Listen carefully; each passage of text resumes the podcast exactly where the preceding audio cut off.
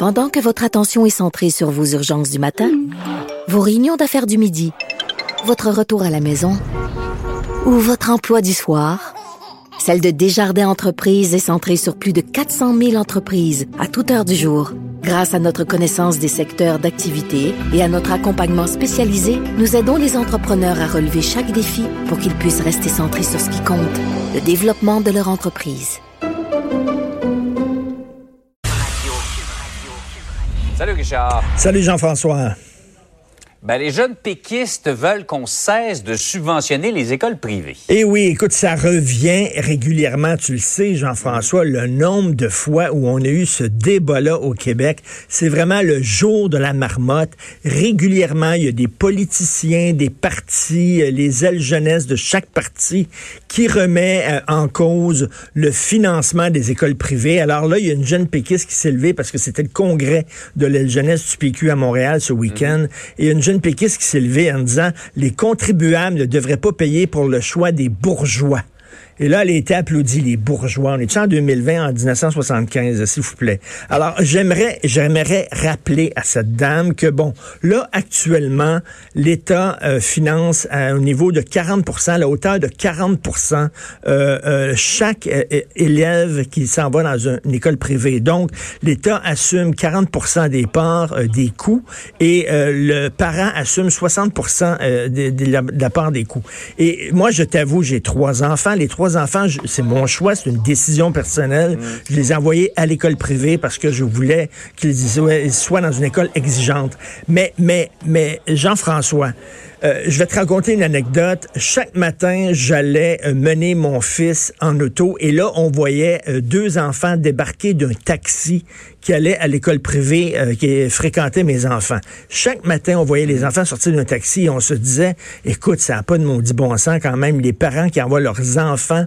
En taxi à l'école privée au lieu d'aller les mener eux-mêmes. Et finalement, on s'est rendu compte, non, on ne parlait au chauffeur de taxi, c'était ses propres enfants.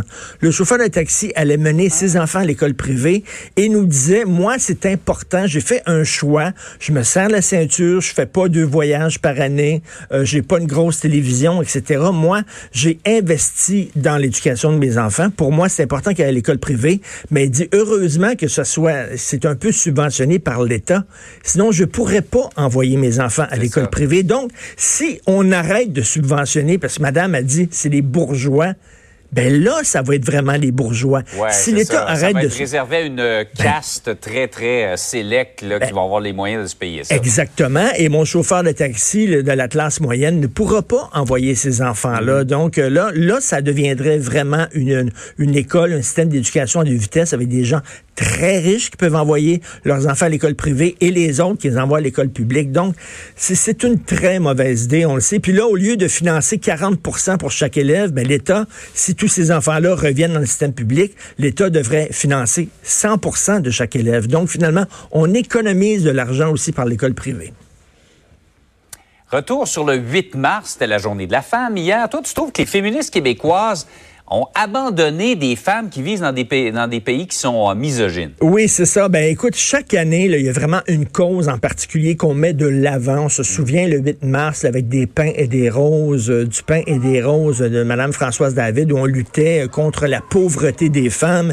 Cette année, on a lutté bien sûr contre la violence faite aux femmes, et tant mieux. Et il y a eu une réunion, il y a eu une manifestation devant les bureaux de Pornhub.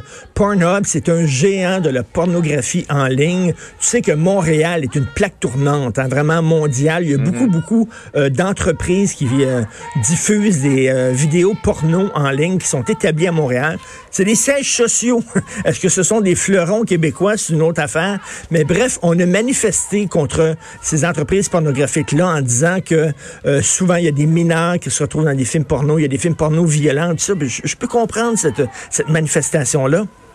Mais j'aimerais ça. Je me souviens, lorsque j'étais jeune, lorsque j'étais plus jeune, Jean-François, les féministes québécoises aussi revendiquaient des droits pour leurs sœurs, pour les femmes qui étaient à l'étranger, pour les femmes qui sont en Iran, pour les femmes qui sont au Pakistan, pour les femmes qui sont en Arabie saoudite, qui en arrachent énormément. Écoute, en Iran, je lisais cette semaine l'histoire d'une Iranienne qui a quitté l'Iran, qui est à Montréal maintenant. Elle, est, elle a été arrêtée à trois reprises parce qu'elle refusait de porter son son voile en public. Elle a été arrêtée, jetée dans un cachot. Elle a été torturée physiquement et psychologiquement. Elle a réussi à, sortir de l'Iran. J'aimerais ça que nos féministes pensent un peu à ces femmes-là. On parle beaucoup de culture du viol ici. En Inde, là, il y a énormément de problèmes de viol collectif. Ça revient régulièrement dans l'actualité. Des jeunes filles même qui se font violer par des bandes d'hommes. Ce serait bien aussi qu'on ouvre un peu nos frontières. Je sais qu'au Québec, des fois, on est très nombriliste, on pense à nos problèmes, mais il y a des femmes dans certains pays qui aimeraient ça savoir qu'il y a des féministes de l'étranger qui les appuient, qui les aident. Et j'aimerais ça qu'on revienne un peu à une vision internationale du combat féministe. Oui, c'est sûr que quand on fait le tour du monde, effectivement, on voit des, des Écoute, endroits sur la là. planète où il y a beaucoup de chemin à faire. Ben, tout à fait. Ils sont pas mal pires qu'ici, vraiment. Et ces femmes-là ont besoin de sentir qu'elles sont soutenues et appuyées par les féministes étrangères. Richard, bonne Merci. journée. Excellente journée tout le monde. Salut.